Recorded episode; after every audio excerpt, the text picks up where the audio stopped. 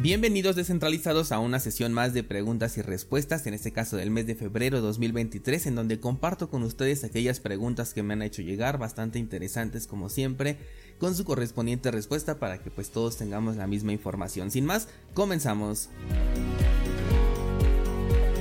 Bien, la primera pregunta dice, ¿se pueden tener dos cuentas en el mismo ledger o se mezclan los bitcoins? Eh, los bitcoins...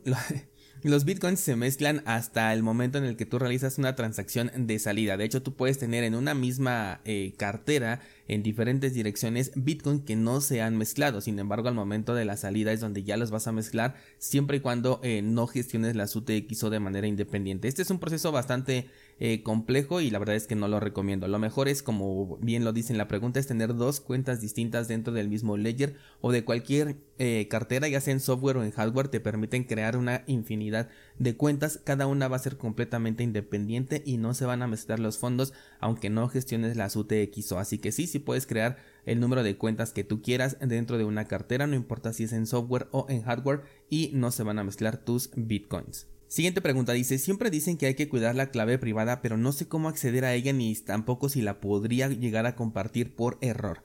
Bien, la clave privada es eh, un elemento al que tienes acceso si tienes una cartera en hardware que te permita por supuesto tener el control de este dato. Eh, la clave privada eh, se deriva, digamos que de las palabras de recuperación, por eso tenemos estas semillas que son una eh, forma más sencilla de poder resguardar nuestra, nuestra cartera y a través de ellas es como se accede a la, a la clave privada. Entonces digamos que es prácticamente la misma seguridad la que tienes que tener con la clave privada que con tus semillas de recuperación y normalmente nosotros lo que vamos a utilizar son las semillas de recuperación. En las carteras en software sí existe una opción para visualizar esta Em, clave privada. Personalmente no sugiero que la visualices ni siquiera porque como no sabemos si vas a tener un malware instalado en tu dispositivo, ya sea móvil o de o una computadora, pues en algún momento puede existir una captura de pantalla y en ese momento pues estarías perdiendo el acceso a estos fondos. Lo mismo ocurre con las semillas de recuperación, por eso yo siempre he dicho que una eh, cartera en software es únicamente ya sea para uso temporal en lo que compras una cartera en hardware o bien eh, para fondos que vas a estar utilizando en el corto plazo, ¿no? Que sabes que los vas a gastar, por ejemplo, en la misma semana o en 15 días máximo, pero ya si van a estar más de 15 días dentro de una eh, dentro de una cartera sin moverse, yo preferiría moverlos a una cartera en hardware. Entonces no sugiero ver este dato, pero o sea, digamos que tendrías que irte ahí a la configuración e información de la cartera y ahí te dice mostrar clave privada. De hecho, hasta seguramente te va a pedir la contraseña de, de la cartera que estás utilizando para visualizar este, eh, este dato porque pues es algo completamente sensible. En el caso de una cartera en hardware, la clave privada nunca sale del dispositivo y de hecho ni siquiera la puedes visualizar. No sé si alguna llegue a tener por ahí la, eh, la opción, pero se supone que esta es una de las características que tiene las carteras en hardware, ¿no? Que la clave privada nunca sale del dispositivo, no tienes acceso a ella en ningún momento más que a través de la encriptación que viene ligada a tus semillas de recuperación. Entonces ahí digamos que estas palabras de recuperación son las que harían de clave privada, pero en realidad no lo es, ¿no? Es el acceso, es la llave a la clave privada a la cual tú no puedes tener acceso y pues no la podrías compartir por error. Eh, lo único que tienes que resguardar en este caso son las semillas de recuperación y prácticamente en todo momento siempre es el dato que tienes que tener más cuidado con estas semillas.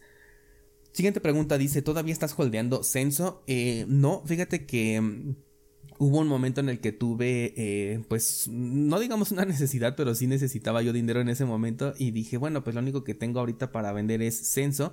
Estaba en un buen precio, estaba muy por encima de donde yo había comprado, pero pues todavía yo tenía la intención de vender más alto. Y en ese momento me, me lamenté, dije voy a tener que venderlo ahorita para conseguir esta, eh, esta cantidad que necesito. Lo vendí eh, a muy buen precio, la verdad, fue con muy buena ganancia y posteriormente pues se desplomó. Ya no, ya ahorita ni siquiera he visto cómo está el precio porque ya no le doy seguimiento a, esa moneda. Y después todavía fue cuando ya hice este cambio en mi estrategia donde ya no voy a acumular eh, altcoins. Por lo tanto, pues creo que ya fue después de todo una buena decisión. Eh, pero bueno, en una respuesta corta, no, ya no holdeo censo. Em, siguiente pregunta dice, al comprar por medios peer-to-peer también debo de cuidarme de la dirección IP. Esta es una pregunta bastante interesante y digamos que la seguridad total o la privacidad más bien total eh, no existe, ¿no? Siempre puede existir por ahí un punto de, fuga de datos. En este caso, al utilizar eh, plataformas peer-to-peer, esta plataforma sí puede tener el acceso a tu dirección IP y de hecho a todos tus metadatos. Una de las clases que subí la semana pasada en el curso de privacidad en tu interacción online precisamente hablamos de los metadatos y de toda la información que estamos compartiendo al momento de entrar nada más a una página web con solamente visitarla toda la información a la que puede tener acceso y uno de estos datos pues es precisamente la dirección IP Así que, eh, bueno, entre más privacidad estés buscando, pues más cosas tienes que hacer, evidentemente. Si a ti te interesa llegar hasta el nivel de ofuscar tu dirección IP, pues por supuesto, entonces sí tienes que preocuparte por ella. Puedes utilizar una VPN, tenemos opciones eh, gratuitas buenas como la de Proton VPN, de hecho será la única que te recomendaría como gratuita. Y de ahí, si no, pues te puedes ir a una eh, versión de pago. Los proxies no sirven para este caso, necesitaría ser específicamente una VPN si lo quieres eh, conjugar todavía, por ejemplo, con un navegador que te ofusque esta, esta dirección IP adicionalmente, como lo hace ya Safari o como lo hace eh, Brave, pues sería todavía un punto adicional. Pero estos dos servicios sin la VPN no tienen el mismo resultado. Así que ya depende completamente de ti, pero si compartes este dato con toda eh, página web a la que te estés conectando. Siguiente pregunta dice, si un Satoshi, no, perdón, si Satoshi Nakamoto un día decide vender sus bitcoins, esto se podría considerar como un scam eh, pues no, porque Satoshi Nakamoto es dueño de esos bitcoins, los minó utilizando pues el mismo protocolo que todos estamos utilizando y pues cada quien puede hacer lo que quiera con sus bitcoins, ¿no? Si él los quiere vender, pues adelante, ya habrá quien se los compre. Eh, sí será un notición, por supuesto. Em, de hecho, me atrevo a pensar que las noticias tradicionales sí lo podrían vender como un scam, como ay, se salió y, y ya les dejó a todos ahí el Bitcoin con el objetivo de que pues la gente se, se vea desincentivada para invertir aquí. Sin embargo, pues no tiene nada que ver porque pues esos son sus satoshis y puede hacer lo que quiera con ellos, no afecta en nada al protocolo, a las reglas del consenso, seguiría siendo incensurable, inmutable, eh, descentralizado, transparente, todas las cualidades que tiene seguirían completamente intactas, simplemente que tendríamos un mayor circulante porque hoy en día esos bitcoins pues están eh, prácticamente inaccesibles entonces hasta sería bueno para bitcoin porque pues tendríamos acceso a más eh, monedas de las que tenemos en este momento pero lo más complicado por lo menos para Satoshi Nakamoto sería que estaría exponiendo su identidad porque no puedes vender esa cantidad y pasar desapercibido.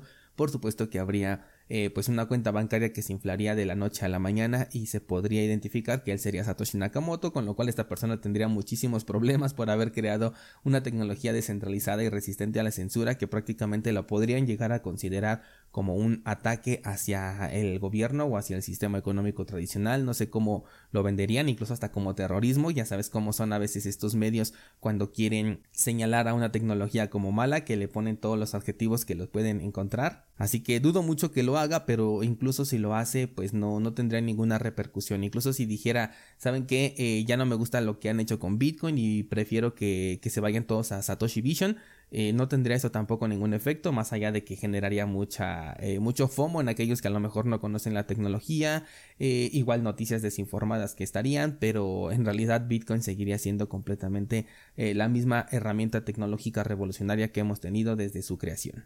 ah, y con el tema del precio, eso sí, seguramente se desplomaría porque habría muchas personas que les daría miedo, sobre todo entre menos entiendan la tecnología, pues yo creo que más, más miedo les daría Em, de hecho, creo que hace rato dije FOMO y era food, ¿no? Pero bueno, me entiendes.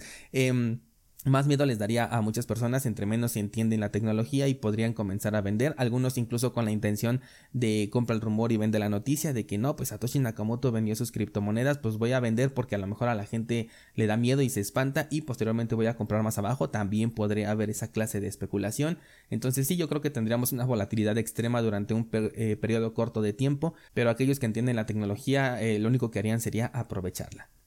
Em, siguiente pregunta, ahora sí, dice, ¿cómo se pueden ver los NFTs en la red de Bitcoin? Eh, los puedes ver utilizando las plataformas que ya están saliendo para específicamente esta función. O sea, Ordinals, por supuesto, fue la primera y lo puedes eh, ver, si no me equivoco, son ordinals.com. No me acuerdo si es .com, pero bueno, si es ordinals. Y este, ya salieron nuevas, ahí por ahí les compartí otras dos. Una se llama Gamma, la otra no recuerdo ahorita el nombre, pero al ratito van a salir un montón de, eh, de plataformas que te van a permitir. De hecho, yo creo que, por ejemplo, mempool.space pronto te lo va a permitir visualizar porque pues ya son una realidad y no nos podemos deshacer de ellos, al menos no de la noche a la mañana, requiere un proceso bastante largo, mínimo un año y eso yo creo que es muy poco lo que estoy diciendo, pero muy pronto vas a poder verlos incluso desde tu propio nodo de Bitcoin, vas a ver que esto va a ser eh, pues algo que ya se va a volver eh, cotidiano. También van a salir plataformas de compraventa, así como un OpenSea, pero dentro de Bitcoin. Yo creo que no tardamos en verlos. Todo esto se va a crear todo un ecosistema alrededor, pero al día de hoy lo puedes ver en plataformas como Ordinals y como eh, Gamma, con doble M, si no, si no me equivoco, se escribe. Eh, vamos con una última pregunta y dice, con la llegada de la CBDC, ¿nos pueden obligar a vender nuestros bitcoins con una comisión del 50%? Esto lo vi con un youtuber, pero no le tengo mucha confianza. Eh, sí nos pueden obligar a lo que quieran porque eh, ahí la, regulación está eh, sobre el dinero fiat. O sea, eh, tú lo que estás haciendo es buscando dinero fiat y para ello estás vendiendo lo que ellos le llamarían sus corcholatas, por ejemplo. O sea, un activo que ellos quieren que entiendas que no tiene valor, aunque para nosotros lo tiene y demasiado entonces ellos pueden obligarte a vender con una comisión del 50%, pero creo que tendría una, mm, un doble punto de vista, ¿no? Por un lado ellos podrían estar buscando pues que te desincentives para comprar porque dirías, ay, de todas maneras al regresar tengo que pagar el 50%, no, pues mejor ya no compro Bitcoin, pero si lo vemos de nuestro lado también diríamos, no, pues entonces qué chiste tiene estarlo vendiendo y recuperando fiat que además se va a devaluar y todavía me quitan el 50%, pues mejor utilizo Bitcoin como medio de pago porque eso se puede hacer desde el día 1 y simplemente pues eh, incrementar, incrementaría la adopción, ¿no? O bueno, es un posible escenario en el que la gente diga, no, pues mejor este, si tienes Bitcoin, págamelo directamente en Bitcoin, ya no tienes que estarlo cambiando, que nunca has tenido que cambiarlo, pero digamos que podríamos verlo de estas dos maneras, ¿no? Algunos se podrían espantar y decir, no, pues ya qué chiste tiene, y otros podrían verlo de el lado completamente opuesto. Ahora también nos podrían eh, obligar a los servicios centralizados a que la compra de Bitcoin tenga una comisión superior, una comisión igual de un 30-40% para desincentivar la compra. De hecho, creo que esto tendría un poco más de sentido que hacia la venta. Y en este caso, pues tampoco tendría un efecto tan grande más que para aquellos que están eh, acostumbrados únicamente a utilizar servicios centralizados pero para aquellos que ya somos descentralizados y que utilizamos servicios peer-to-peer y pues estas comisiones las podemos manejar completamente a nuestro gusto, así que tampoco tendría ningún efecto, incluso hasta también podría ser em, positivo viéndolo desde un punto de vista porque pues nos obligaría o nos orillaría a mejor utilizar plataformas peer-to-peer que es lo que te he recomendado desde hace bastante tiempo en lugar de servicios centralizados porque además ahora te saldría muchísimo más caro gracias a esta eh, propuesta ¿no? que estamos viendo. También nos podrían negar el acceso al dinero fiat con una CBDC eh, si vienes de criptomonedas, o sea que esté prohibido vender criptomonedas a cambio de dinero fiat. Esto también lo podrían llegar a hacer, o sea, es una posibilidad, lo veo bastante remota, pero es una posibilidad. Pero de nuevo volveríamos a este punto en el que sabemos que no es necesario vender por dinero fiat, sino que podemos utilizar a Bitcoin como un método de intercambio de valor, porque para eso fue creado, ¿no? Recuerda que es un sistema de efectivo digital peer-to-peer -peer y no necesita ser intercambiado por fiat para ser utilizado. Y bien, pues hasta aquí con las preguntas de esta semana, bueno, más bien de este mes, que de nuevo fueron súper interesantes, me gustan un montón las preguntas que me hacen llegar, muchas veces incluso no sé la respuesta de algunas, pero me hacen investigar y eso todavía me gusta muchísimo más porque pues me ayuda a seguir aprendiendo y pues todos nosotros avanzamos a la par. Muchas gracias por estar aquí y hasta mañana.